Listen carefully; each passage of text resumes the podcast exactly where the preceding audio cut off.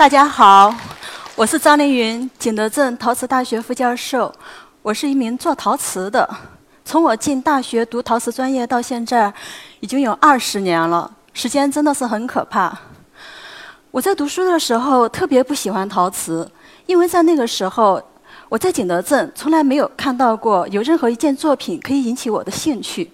满街充斥的是单调乏味的瓷瓶或者是瓷板，有的像是清代的，有的像是明代的，还有的像是元代的，唯独没有现代的。后来我去了美国，我在美国很惊讶地发现，美国陶艺家他们做作品的方式跟景德镇人是不一样的，他们是用很自由的手法，让泥土自由地展现。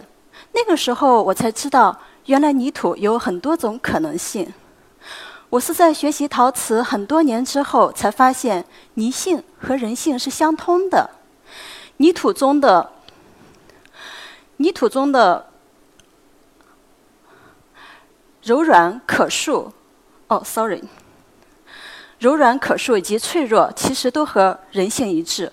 我在上课的时候，常常会对我的学生说：“你们怎么样对待泥土，泥土就会怎样回报你们。”这就好像。你们年轻人谈恋爱一样，如果你们对你们的另外一方特别的忽视、特别的冷漠，那么另一方一定会呈现出不好的状态给你们。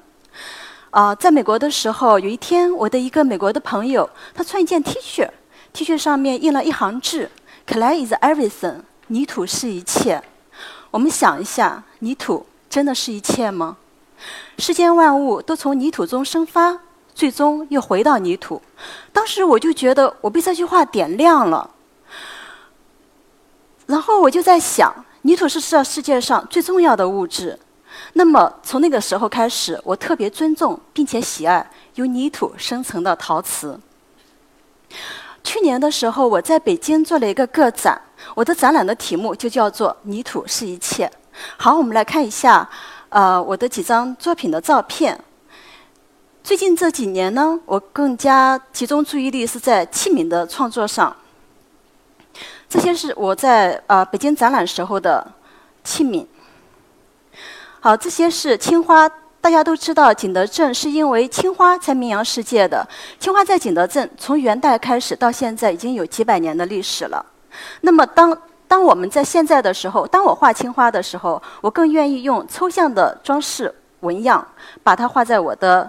呃，杯子上或者是其他的器皿上。好，这一组作品其实非常有趣，因为它的烧成方式跟我们平常的烧成方式是完全不一样的。这组作品是是我在日本创作的，我们是在日本的山上挖一个大坑，坑里面埋满稻谷，然后把已经树烧好的、经过一千度树烧好的作品埋到稻谷里面，然后在上面铺满日本松，用大火。大概要烧八个小时，等到第二天，呃，灰烬慢慢冷却的时候，我们再从里面把作品取出来。这个时候呢，作品的表面就会有很多人工无法控制的色彩和肌理。我是二零一一年第一次去日本的时候，那个时候是我的两件作品入选金泽二十一世纪美术馆的世界三年展。当时我在日本，我就发现日本人尊重陶瓷的态度跟我们中国人不一样，跟我们这个陶瓷母国的人不一样。在日本，陶瓷器皿已经充满到社会的各个角落了。不管是在东京最豪华、最大的饭店里，还是在京都附近一个叫做信乐町的小镇上很简朴的小饭店里，都在使用着特别具备美感，并且是具备陶艺家温度的。陶瓷器皿，通常是进入店里，服务人员就会端来一个大盘，大盘里面会有形态各异、质感各异的各种杯子，是用来让客人喝清酒或者是喝茶的。每到那个时候，我都会特别兴奋，总是试图要从里面挑选最美的那一个。同时，我也认为这种方法是对客人审美能力的一种考验。日本名医学家柳宗悦先生说。粗糙的物品容易引起人们粗暴对待生活的方式。我觉得这句话是对器皿精神最完美的一个解释。我们想一想，器皿是除了家人之外与我们时间相处最久的物件，对不对？一日三餐我们都要用到器皿，包括要喝下午茶或者是要干干什么的，一定都要用到器皿。那么器皿一定会给我们的性情带来影响。我们来看一下这张图片，我相信，呃。在座很多各位的家里，或者是爸爸妈妈的家里，都有在都有在用类似这样子的碗盘，对不对？有的话举手给我看一下。一定比这个还更多是吗？啊，我其实去年去，去年曾经拜访过一位我们中国特别特别著名的一个当代艺术家。哦，我从小的时候就很崇拜他。嗯，当时我去他家，我看到他竟然是用这样的器皿，我当时很惊讶，我就。对他说：“我没有想到您用这样的器皿、这样的碗盘。”我说：“我的心都凉了。”啊，因为他是一个非常非常优秀的艺术家。然后他也说：“哦，这真的是很难看，我也知道，但是在国内买不到好看的器皿。”啊，我们再来看这一张，这张图片是我的日本的朋友石山泽野他们家吃早餐的时候用的器皿。好，这一张也是。那么这三张照片在一起对比，我不知道大家你们更愿意选择第一张呢，还是第二张、第三张？其实它们放在一起，美感上面就已经非常明显的，我们可以看出差异了，对不对？我在我自己的家里，呃，会用我自己做的器皿，也用日本朋友的，或者是从全世界淘来的。自从我用上好看的器皿，我就会觉得我，呃，特别喜欢做饭，特别喜欢洗碗，我还特别喜欢生活中的每一天。因为当我看到好看的器皿的时候，我的心灵就会特别愉悦。大家想一想，我们一日三餐，我们每一天有那么多时间去接触器皿，那么每一天心灵都会愉悦，对吗？还有就是为什么我我会特别爱洗碗呢？当水冲下来的时候，冲在器物的表面，它又会和正常状态下呈现出不一样的面貌，又是另外一种好看。我的姐姐是一个理科生，她是一个注册会计师。有一天，她去我家，她看到我用的日本柴窑烧的器皿，她就对我说：“这太难看了，怎么会有人用它？怎么你会用它？”我就觉得我对她特别难解释什么是美的，什么是丑的。但是对于我来说，我会认为器皿的美，它应该不是指漂亮。漂亮从字面上来说是徒有其表。那么器皿的美，它应该是经过生命挣扎之后呈现出的美好的状态。你们想一想，一件陶瓷器皿从泥土到成型，到干燥，到施釉，到烧成，这期间经历的坎坷，堪比人生。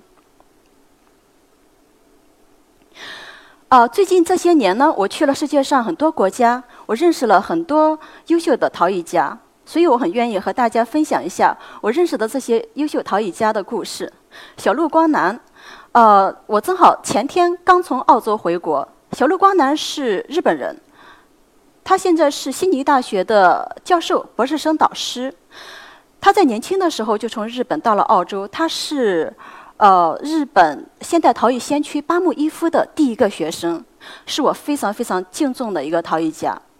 在在悉尼有一家特别特别著名的日本的餐厅，里面用的全是小鹿光南老师的器皿。而且在去年皇太子造访悉尼的时候，这家著名的日本餐厅也特别邀请小鹿光南老师为皇太子做了一道器皿。我在小陆光南老师家吃晚餐，我当时特别惊讶，就是他的器物和食物的搭配美轮美奂。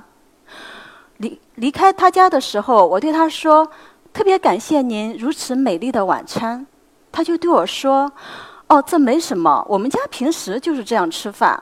下次你来悉尼住在我家，我天天做这样的饭菜给你吃。”我那个时候才知道，原来。这样的美食和美器的搭配，已经成为他的生活的一个部分了。我想，器皿它可以反映一个人或者是一个家庭的日常生活，而且器皿也可以反映使用者的自身。正如海德格尔说：“一个人持有的东西是他人格的部分呈现。”我还想再和大家分享几位呃日本的年轻的陶艺家，小岛修。好，这一位小岛修，他虽然长相很一般哈，甚至是有点难看，但是呢，他是特别特别有有才气的一个陶艺家。最近这些年，他获得国际上很多国际陶艺大赛的大奖，但是呢，所谓曲高和寡，他的生活其实很贫困，所以呢，他就不得不在面包店打工。但是他这个人又很奇怪，他不愿意去做那些能够迎合大众口味的作品，所以他只好在面包店打工。有一天我在日本，在他的家里，我看到他三岁的儿子在用一个特别粗粝的，呃，柴窑烧的盘子在吃一块蛋糕。当时我就在想，美的教育其实是无声无息的。这样的小孩儿，他从小就知道什么是美的器皿。啊，石山泽也，他是我呃认识很多年的朋友。他现在是日本呃年轻陶艺家里面举足轻重的。他的故事特别奇特，特别有趣。我去年曾经写过一篇他的文章，发表在《国家旅游杂志》上。呃，他的父母是极端的基督徒，在石山泽也小的时候就告诉石山泽也说：“呃，这个地球就要毁灭了，呃，人类就要完蛋了。”上帝就会来接我们去天堂了，所以不用努力，不用勤奋，也不用学习。然后石山泽也呢，他就从小学到高中到中学，他每天都都在用来玩儿，他从来不学习。他每天都觉得地球立刻就要毁灭了，然后上帝就要来接他们一家去天堂了。那么等他高中毕业，他自然考不上大学，对不对？所以他只好去做了一个林木修剪匠人。那他。他其实是非常喜欢陶瓷器皿，他花很多钱去买陶瓷器皿。有一天，他就问自己：“他说，也许我可以去试着来做。”然后呢，他这一试下去不得了，他慢慢的经过了十年的功夫，他把自己试成了日本实力派的陶艺家。我相信在这十年里面，他一定有很多的艰辛，但他从来都没有说过。嗯，他最大的遗憾就是他听信了他父母的那套言论。没有读书，没有读大学，所以呢，他到了现在，他有的时候去拜访父母的时候，他会用很挑衅的语气问他的爸爸妈妈：“地球什么时候毁灭呀？”然后他的爸爸妈妈总是说：“快了，快了，就快了。”啊，泽清市他是日本柴窑烧的代表人物，他今年大概已经有七十多岁了。我在日本认识他的时候，我经常看到他是在做很大型的作品，有的作品高达三米。但是有一天晚上，我在日本陶艺之声的工作室，我看到他在做一个小杯子。他先是拉坯，然后再手塑，一直在慢慢的调整那个杯子的造型。当时我就坐在他对面，一直在观察他，他就一直在非常耐心的在做那个杯子，在调整那个杯子的造型。我当时觉得特别感动，因为。这种情况是我在国内看不到的。如果是在国内，任何一个很大牌的陶艺家是不屑于花那么长的时间去做一个小杯子的。后来我就问他，我就说我没有想到，原来您还做小杯子。然后他就笑着对我说：“杯子很重要，杯子是我们每天必须要使用的。”我想，这这源自于对泥土的敬畏。日本人。为什么就是说他们的陶艺、他们的工艺会做的比我们中国人要做得好？我想仍然是一种敬畏的精神。一个时代的日用器皿能见证这个时代文明发展的高度。中国陶瓷器皿经过了宋代的优雅、元代的敦厚、明代的多彩、清代的精致，到了今天却突然变得面貌麻木。这个现象虽然看上去让人觉得特别沮丧不安，但是我却觉得这个时代是中国陶瓷史上最好的一个时代，因为正是由于审美和创作上的空白，才导致未来未来的空间显得如此巨大，未知的领域远比已知的宽广。谢谢大家。